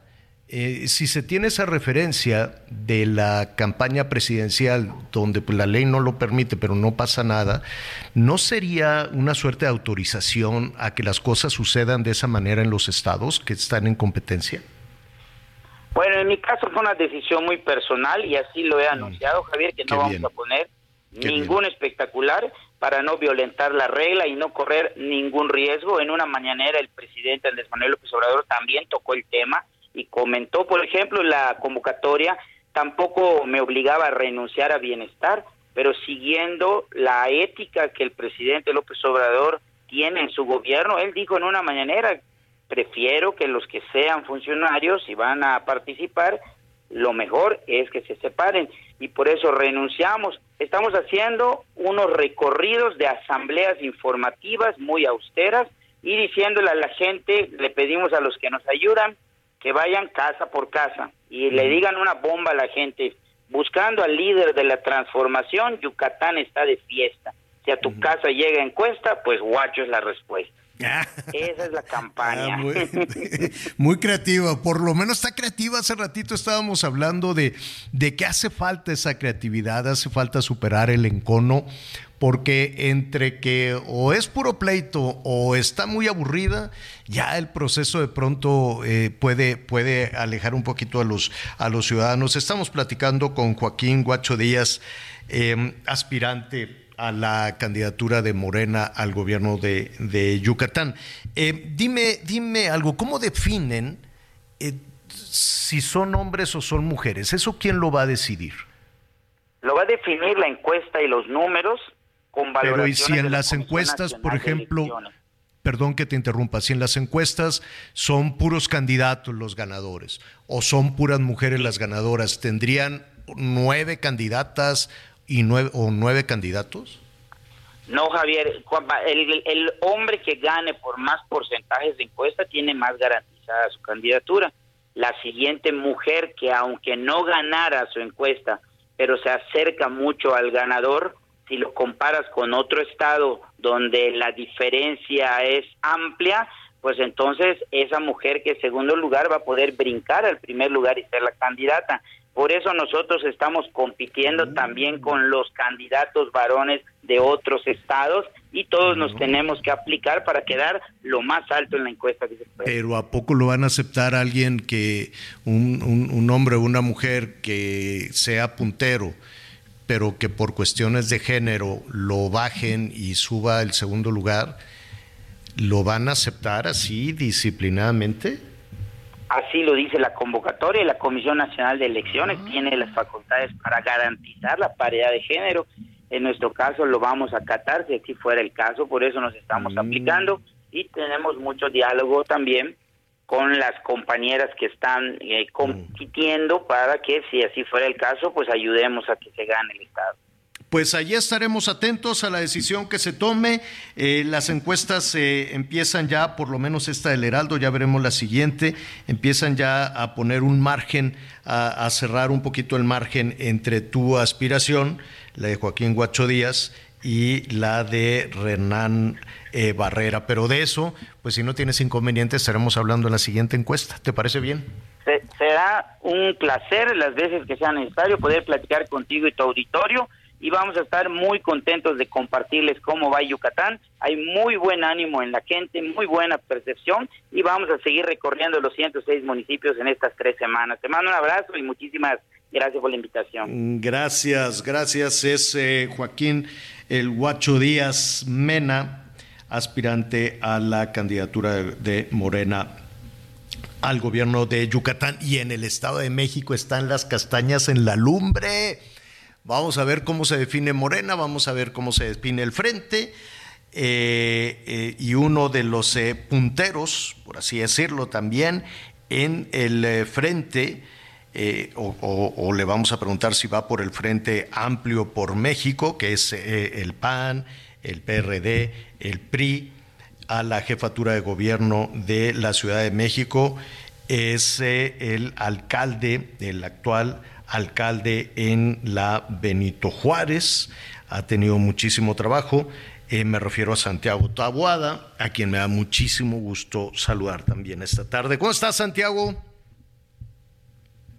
Todavía no está con nosotros. En un momentito, no, parece que tenemos. Lo estamos enlazando, señor. Unos problemitas ah, de comunicación. y yo tan, tan eh, chipocludo que lo estaba ahí, este, que lo estaba presentando. Miren, Lía Limón, luego Santiago Tabuada, eh, Claudia López Rabadán, que es brava, bravísima, ahorita la estábamos escuchando. Lía Limón. Eh, y me falta. Adrián Rubalcaba. Adrián Rubalcaba de Coajimalpa. Eh, son los cuatro, aunque la alcaldesa, que no tiene partido, que también pues dijo, oiga. Sandra Cuevas. Sandra Cuevas dijo, oigan, pues espérenme tantito, yo soy de oposición, no tengo esa, esa militancia, pero al parecer la, la, dejaron, la dejaron fuera y pues está tratando de levantar la mano y de decir, a mí también tómenme en cuenta. Ya Falta poco también para que se defina esto. ¿Qué pasó, Anita? ¿Por qué no? Ah, no, es que creí que, me, creí que preguntabas que si ya estaba tabuada, pero no, no, no, Lo vamos a tener, lo vamos a tener un momentito más. Santiago Tabuada, alcalde de la Benito Juárez. Luis Cházaro también se nos olvidaba. Ah, Ahora sí ya se nos olvida. Y Cházaro, que también hemos, hemos este, platicado, platicado con, con él. Santiago, qué gusto saludar. Te estaba yo presentando así por todo lo alto y no teníamos todavía comunicación contigo. ¿Cómo estás? Bien, mi querido Javier, pues ya sabes que esto de, de, las líneas telefónicas no tienen palabra de honor. Oye, eh, sigues con tu intención, te mantienes en la intención de convertirte en jefe de gobierno de la Ciudad de México y competir por, te lo pregunto, ¿vas, vas este, con un partido en particular o vas con el frente o irías con el frente amplio? Iríamos con el frente, mi querido Javier. Eh, tú sabes que dio buenos resultados en el 21. A esta ciudad le urge un cambio. La gente en la ciudad lleva más de 20 años sin que hayan mejorado cosas tan, tan simples como el metro, eh, la seguridad, eh, la salud. Los hospitales generales hoy, las clínicas de salud de las colonias están en, en un abandono total, mi querido Javier. Y, y ese es el gran reto de la ciudad, ese es el, el gran debate que tenemos que poner eh, el próximo año de, de, qué, qué, calidad de vida quieres en una ciudad que hoy este pues está prácticamente abandonada y por supuesto no solamente sostengo mi, aspiración sino que mis resultados mi querido Javier este nos avalan. Hemos prácticamente eh, cinco años gobernado una alcaldía que no era la más segura y la volvimos la más segura una alcaldía que apostó por invertirle a lo público, como las escuelas públicas, como los deportivos públicos, como los espacios públicos, y eso ya hace que Benito Juárez tenga calidad de vida. No importa en qué parte de la alcaldía vivas, sino que tienes calidad en sus servicios, calidad en sus espacios, y eso, eso mm. tiene que ser la gran condición, eh, porque si hay un tema que tenemos que atender, mi querido Javier, es la desigualdad en la ciudad. Oye, Santiago, ¿cómo van a definir quién será la candidata o el candidato del frente? Mira, eh, yo, yo lo he comentado que yo voy a ser muy respetuoso. Eh, ahora sí, el método que pongan, mi querido Javier, Valero, volado, abierta, cerrada, encuesta, ahí voy a estar. Eh, y, y, sobre todo también quiero quiero decir que para mí hay características que hay que poner en la mesa, más que más que métodos tiene que ver también con características y yo pongo tres sobre la mesa. Eh, resultados, con competitividad y que todos firmemos eh, que vamos a continuar en el frente pase lo que pase. Nos beneficia o no el resultado del proceso, del método, porque aquí lo más importante es el proyecto. Y sobre todo aquí lo más importante debe ser que la ciudad cambie, que la ciudad eh, se viva mejor, que en la ciudad realmente haya condiciones para que eh, un niño, una niña pueda salir en la mañana a la escuela sin miedo a que le roben la mochila, la lonchera, que el metro no se caiga, que hoy las mujeres se sientan seguras, porque hay que decirlo, hay una crisis de feminicidios, de violaciones, de cosas que realmente han lastimado mucho a la ciudad, mi querido Javier, y que desde hace más de 20 años no hay respuesta para muchas de ellas. Oye, en la, en la competencia de quien sea el candidato o la candidata del frente, bueno, pues queda claro que, que a, ver cómo lo puedo frasear correctamente. Este es un tema que se ha tratado incluso desde el gobierno federal. El tema del candidato o la candidata de Morena forma parte también de las discusiones en la mañanera. Hay, eh, pues ya sabes, recientemente se ha escrito muchísimo de toda una, una situación, ¿no? Eh, alrededor de la definición del candidato que compete, que preocupa al gobierno federal. ¿No estarían el candidato del frente compitiendo, no únicamente con, con el candidato de Morena, sino compitiendo con el gobierno federal? Sin duda, mi querido Javier, el, el aparato de este gobierno lo han, lo han echado para adelante desde las elecciones del 21. Lo que pasa es que como hubo otros resultados en la ciudad a diferencia del país, a lo mejor eh, no, no nos acordamos cómo veíamos eh, los servicios, los camiones del gobierno de la ciudad, eh, las brigadas del gobierno de la ciudad en el 21 haciendo propaganda en las alcaldías, eh, en las apoyando abiertamente a los candidatos de Morena, inclusive muchos de ellos llevaron denuncias que dicho sea de paso no tenemos eh, respuestas ni, ni, ni, personas eh, señaladas y eso ha sido una constante aquí en la ciudad, eh, mi querido Javier, pero a eso no hay que tenerle miedo, ¿eh? La ciudadanía en la, en la Ciudad de México está lo suficientemente informada para que a pesar de que los amenacen y que les digan que les van a quitar los programas, la gente en la ciudad sabe que los programas sociales son ley en la ciudad, que nadie se los va a quitar. La gente en la ciudad demostró en el 21 que a pesar de las mañaneras, el aparato, eh, las amenazas, votó en libertad y, y lo que le dijo al gobierno en las urnas es que esta ciudad le urge un cambio. Y le urge un cambio porque no pueden seguir las cosas igual de mal. Santiago. Y por eso no hay que tenerle miedo, mi querido Javier. Hay que pues echarnos para adelante, hay que ganar la Ciudad de México y hay que darle un buen gobierno a la gente, que eso es lo más importante. Santiago, pues estaremos atentos a la decisión, a la decisión que tome el frente y este pues ya falta poco, quiero suponer, ¿no? Ya, ya, ya. Estamos a, estamos a punto, mi querido Javier, de, de, que empiece lo bueno. Allí estaremos atentos. Entonces, Santiago Tabuada, alcalde de la Benito Juárez y aspirante a la jefatura de gobierno de la Ciudad de México. Muchísimas gracias. Muchas gracias, mi querido Javier. Te mando un abrazo. Otro abrazo para ti. Bueno, pues ahí está, estaremos revisando a los candidatos de Morena, a los candidatos del Frente. Para eso estamos aquí, desde luego, para que usted tome la mejor decisión. Volvemos.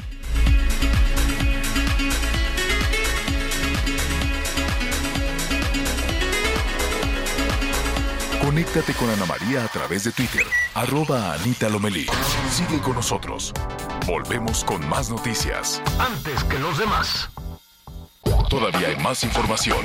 Continuamos.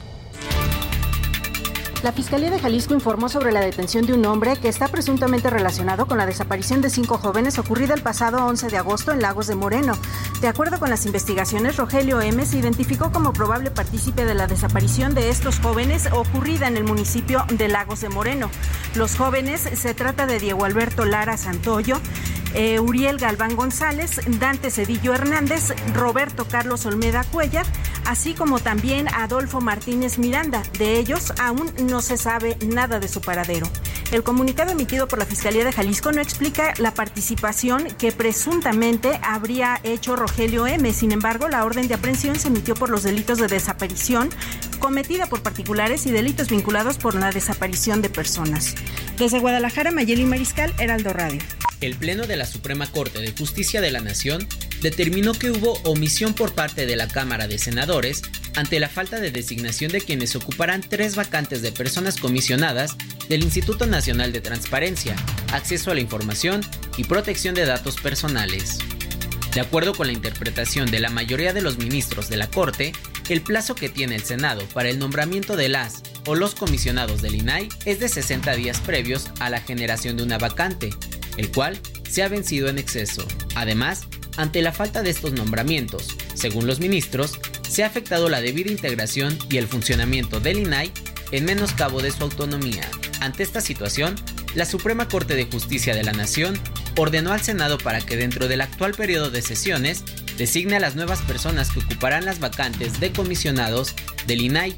En tanto, se autorizó al Pleno del Instituto para que sesione con menos de cinco personas comisionadas, siempre y cuando lo haga con la totalidad de ellas.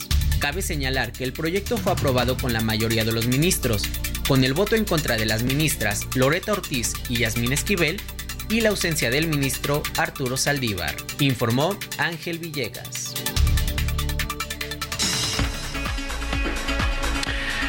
Anita, Anita Miguel, y nuestros amigos que nos están escuchando. A ver, ya ven que de pronto uno les pone así situaciones. ¿Estás tú, Anita, sentada con todas tus amigas del alma que tienes desde hace mucho así? Eh, ah, sí, ¿no? Nos vamos a juntar aquí a tomar la copita, a tomar el café. Y entonces, o tú también, Miguelón, que se junta que tu comadre, tú esto, el otro, ¿no? Todos ahí.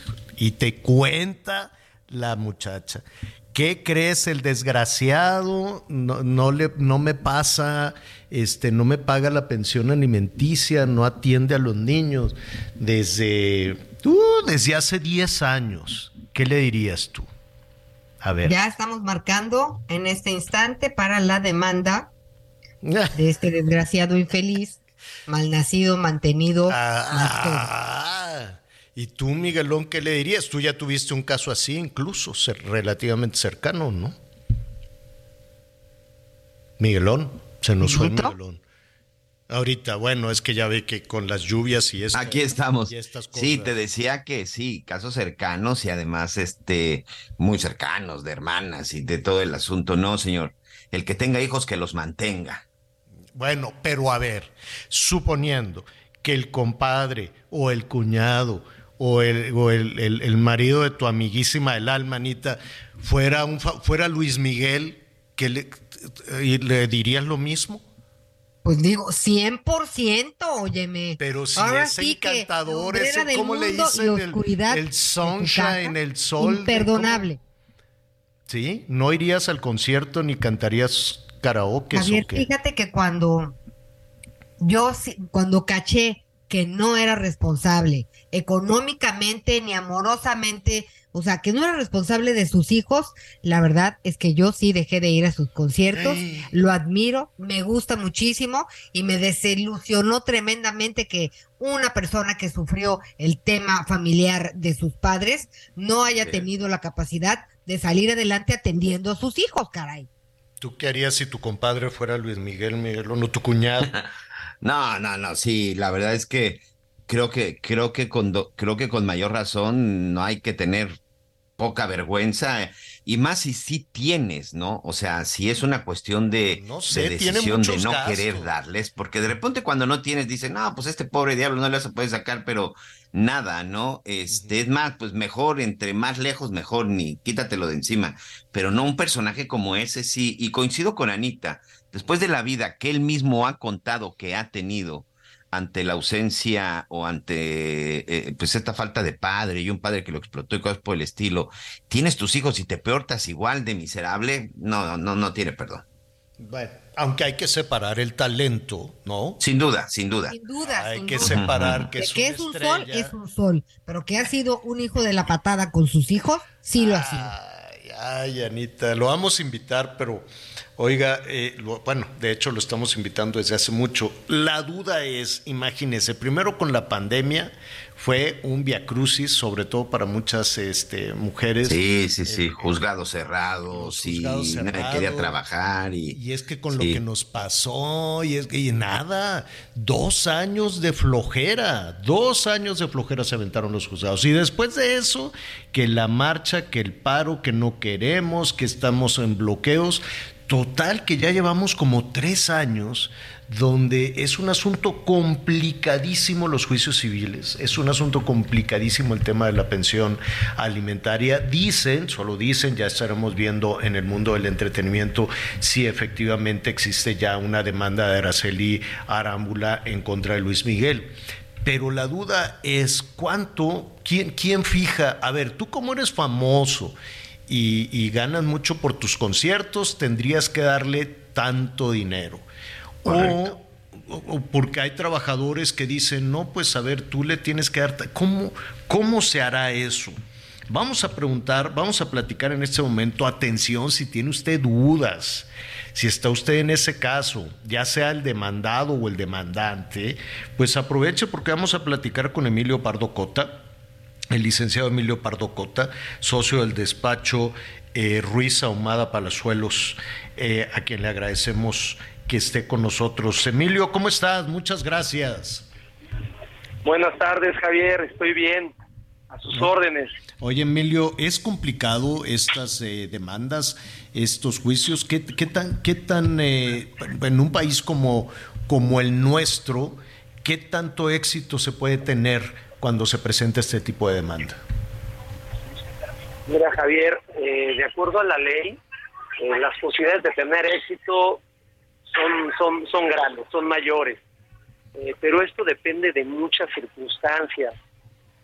Si bien en el caso que, ustedes comentaban hace rato, los padres, los ambos progenitores están obligados a proveer de alimentos a sus hijos, eh, el éxito de una de estas demandas pues, dependerá de que se pueda demostrar si quien debe dar esos alimentos tiene ingresos, tiene bienes, tiene las posibilidades de darlos. Porque tratándose de menores, el derecho a recibirlos se presume desde la primera instancia, desde un primer momento. Ahora, em, pues sí, entiendo que, este caso es, es, eh, es particular, ¿no? Por tratarse no sé, de tener ahí el reflector, de tener probablemente una serie de ingresos y demás. Pero cuando hay un, un, adeudo, cuando hay un juicio, este, ¿cuál es el primer paso? para avanzar en un proceso de manutención o en un, en un litigio en ese sentido? Mira, lo, primero que, debe hacerse es recurrir al tribunal correspondiente ante un juez en materia familiar y presentar una demanda solicitando los alimentos. A esta demanda puede apuntar los documentos a, a través de los cuales se establezca que hay un vínculo por el cual la persona que demanda tiene derecho y a la persona que se demanda tiene la obligación de darlos. Por ejemplo, un acta de nacimiento, un acta de matrimonio, para acreditar que hay filiación y entonces que, el progenitor, el padre o la madre tiene obligación de dar alimentos a los menores. Esto se puede hacer eh, por vía escrita o incluso hay, hay estados o entidades como es la Ciudad de México que puede hacerse a través de una comparecencia verbal de la persona sin incluso que tenga eh, abogado asesor eh, el tribunal tiene obligación de, atenderlos levantar su comparecencia a modo de una demanda una vez que que se admite esa demanda el juez sin audiencia de la parte contraria es decir sin necesidad de notificar a la contraparte, el juez puede fijar una medida provisional alimentaria. Y ya después eh, emplazará a, la contraparte para que ésta conteste su demanda en el plazo de nueve días. A ver, ¿cómo se fija cómo se fija el monto que se tiene que pagar? Esto es muy interesante, Javier. Eh, seguramente ustedes y, los radioescuchas eh, han escuchado muchos casos en que se determina en porcentajes y, la gente luego pregunta, oye, para un hijo un porcentaje, para una mamá, para un papá, etcétera. Estos parámetros matemáticos están superados. La pensión alimenticia se fija en base a un principio que nos determina o se denomina de proporcionalidad. ¿Qué quiere decir esto? Es en base a las posibilidades de quien debe darlos y a las necesidades de quien debe recibirlos. Eh, entonces, en un juicio de alimentos, hay que probar cuál es, eh, cuáles son los ingresos de quien debe dar los alimentos, hay que probar cuáles son los bienes que tiene y también hay que probar a cuánto ascienden las necesidades alimentarias de quien debe recibirlos. eso está complicadísimo, está muy complicado para una, pues para una persona que no, pues que no tiene tantos ingresos, que no tiene tanto dinero, tendría que contratar un profesional o pues se ve un poquito cuesta arriba. ¿O hay quien les pueda ayudar en los juzgados? Claro que sí, Javier. Eh, mira, los, los tribunales deben de tener defensores de oficios quien no tenga recursos pecuniarios para contratar y pagar honorarios a un abogado, tiene derecho a que el tribunal eh, designe un defensor de oficio para esa persona. Y no solo se quedan ahí los tribunales, los jueces en materia de alimentos y máximas en menores tienen la, la obligación de suplir las deficiencias de la queja de los demandantes, es decir, subsanar o pedir que se subsanen todas aquellas eh, defectos o deficiencias que puede haber en sus planteamientos. Entonces, como tú lo dices, no es sencillo, pero tampoco tampoco es nada complicado, porque los jueces tienen todas las herramientas, aún sin que sin que las partes se lo pidan, para recabar toda la información necesaria a efecto de, tener los datos que te dije. Eh, y me refiero a lo que es que son los ingresos o bienes de las personas. Los jueces pueden ordenar al SAT, pueden ordenar al Instituto de, Seguro Social, pueden ordenar a la Comisión, Comisión Nacional Bancaria, en fin, a una serie de instituciones que aporten toda la información que tengan de cualquier persona. No hay una restricción y esto es importante porque se trata de alimentos. Entonces, eh, no es no es sencillo, es laborioso, pero es posible. Anita Lomelía, adelante.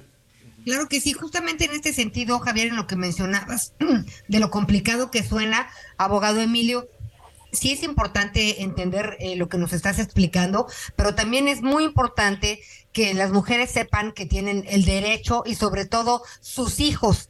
Tienen que tener Miren, está el Instituto Nacional de las Mujeres, está CONABIM, están las secretarías de las mujeres en los distintos estados y si algo tienen es información para exigir que haya este este tema de justicia en cuanto a la pensión. Tienen que ser muy abusadas para cuidar que a sus hijos no los saque de la escuela nadie a menos que ustedes autoricen, porque luego se vincula con la violencia vicaria que, le dicen este también, pero de que podemos luchar por exigir el derecho, sí vale la pena, es un camino largo, pero hoy sí hay más herramientas para conseguirlo. ¿No es así, abogado?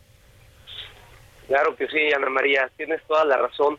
Eh, no es fácil, pero se puede conseguir y también las pues todos estos medios electrónicos de comunicación, las redes, eh, el Internet, eh, hacen mucho más simple a llegarse a esta información porque se puede acceder a, esos organismos o instituciones públicas que tú mencionaste y obtener la información sin necesidad de presentarse necesariamente ante una oficina.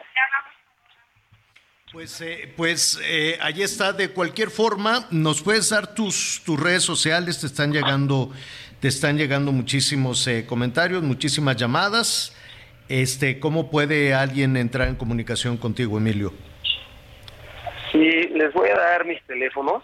El teléfono celular para que por favor me escriban por WhatsApp es el 55 3733 0762. Y el de mi oficina es el 55 89 20 3575. Perfecto, pues ahí está. Siempre, siempre todo este tema, además, con toda la complicación de los juzgados cerrados y demás, pues ah, vamos un poquito cuesta, cuesta arriba. Tratar de evitar este tipo de situaciones, además, se pueden solucionar, quiero suponer, antes de llegar a los juzgados, ¿no? Puede, puede o no, o definitivamente se tiene que, que llegar a un juzgado. Mira, Javier, este es un buen punto el que, mencionas. Hay tribunales como el del Estado de México que no solo eh, presentan la opción de que las partes puedan acudir ante un organismo de mediación para solucionar sus controversias sin necesidad de agotar el juicio. En el Estado de México no solo es una opción, es necesario agotar esa posibilidad para poderse continuar con el juicio. Hoy día todos los tribunales de todas las entidades prevén esas posibilidades.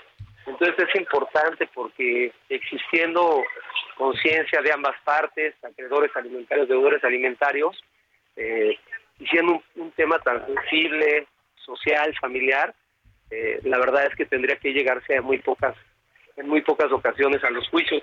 Desafortunadamente no es así, Javier. Eh, la materia en la que más juicios hay en este país eh, no es la fiscal, no es la laboral, desafortunadamente es la familiar. Pues sí, tienes toda la razón. Bueno, estaremos, eh, estaremos al tanto eh, y muchísimas gracias por, por darnos esta orientación. Emilio es el licenciado Emilio Pardo Cota, socio del despacho Ruiz Ahumada y Palazuelos. Muchísimas gracias. No tienen que agradecer a sus órdenes. Buenas tardes. Gracias, buenas tardes. Rápidamente una pausa y regresamos con sus comentarios. No, señor. Este, este ah, no, perdón, perdón. Ya se acabó usted el noticiero, señora. Sí, es cierto. Oiga, no, pues si una vez vamos a las llamaditas, es que yo le digo llamadas y a los anuncios le digo mensajes. Pero este, esa ha sido la, la complicación un poquito con Betty todo, todo, todo el tiempo. Muy bien, a ver, entonces vamos a revisar este, cómo vamos con sus comentarios. ¿Quién empieza? Adelante, Anita. O mire, antes de eso, antes de ir contigo, Anita, déjeme decirle, ah, nos están diciendo que se dice ribete. Ah, ya ven. Sí, también, ah, gracias. No dobladillo. No, es, sí, el dobladillo también, pero ese es otro, es como el de el del pantalón y demás, pero es como, como un ribete. Y además nos dejan aquí algunas soluciones con un mensaje de voz, vamos a escuchar. Hola, buenas tardes, señor Javier La Torre. Miguel, Anita.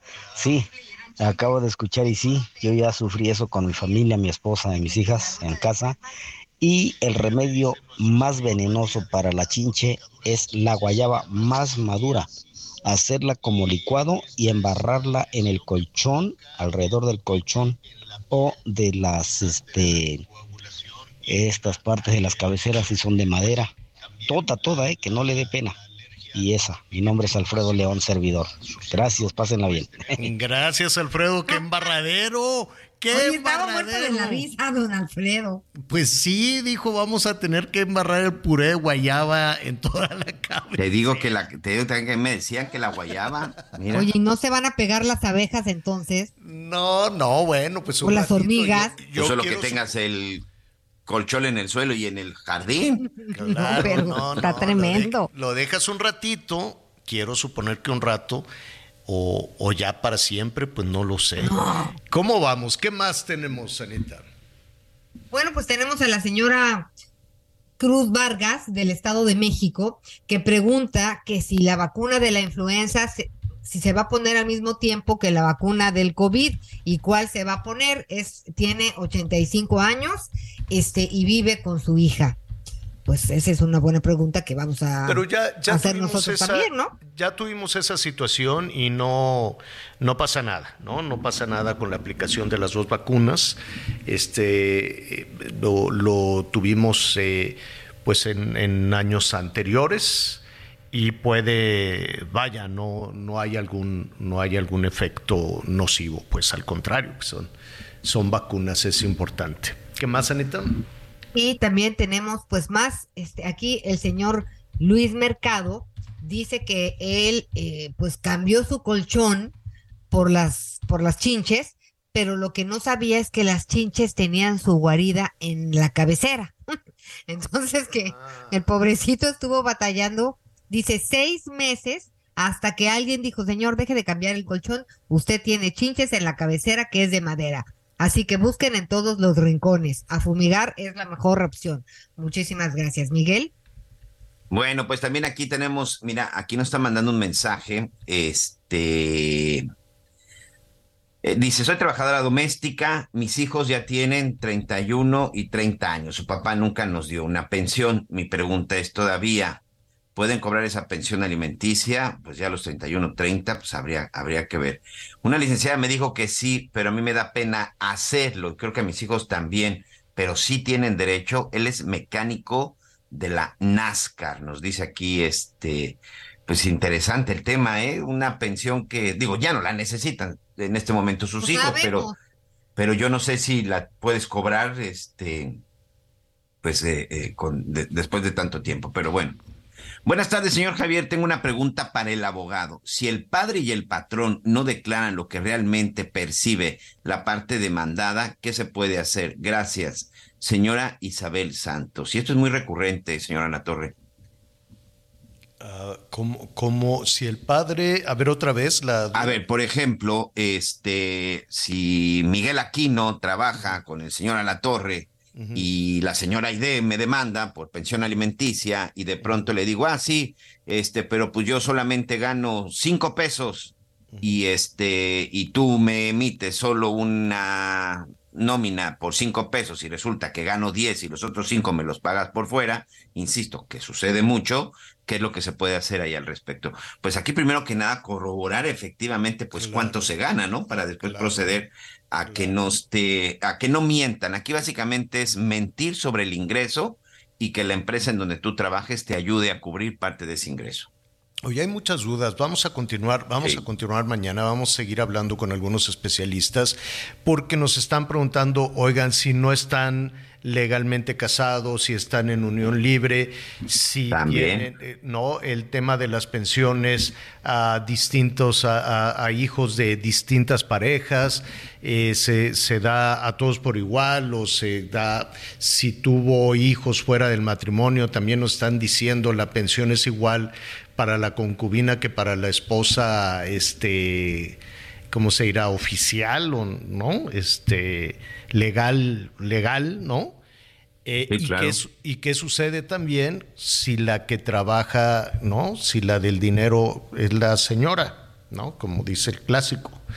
Entonces, eh, todas estas dudas Oye, aquí nos manda un mensaje un amigo que dice, Fermín Morales de Calimaya, Estado de México, Javier Equipo, en el caso de las mujeres tóxicas, ¿qué se hace? ¿Entienden al hombre? Muy buena pregunta, don Fermín. ¿Que las mujeres tóxicas qué? ¿Mantienen al señor? ¿Ahí qué se hace? ¿Defienden al hombre? ¿Hay leyes que defiendan al hombre de una mujer tóxica? Pues dependiendo. Fermín Morales. Bueno, pues hay que. capaz que él también es tóxico. Bueno, vamos a definir el término porque yo no le entiendo mucho tampoco. Pero eso, eso será mañana porque ya nos vamos por una sopita. Anita Lomelí, gracias. Gracias, buenas tardes, Miguelito, bienvenido. Gracias. Miguelón. Feliz cumpleaños de nuevo. Muchas gracias, señor. Ya sabe, yo lo espero a las diez y media en Hechos Azteca 1. Se va a poner buenísimo. Siga con nosotros en el Heraldo Radio. Una noche loca que me recorre todo el cuerpo y me provoca. Adrenalina que coloca y desenfoca. Vibra deliciosa, pasando la nota. De boca en boca. Una noche loca. Gracias por acompañarnos en Las Noticias con Javier La Torre. Ahora sí ya estás muy bien informado.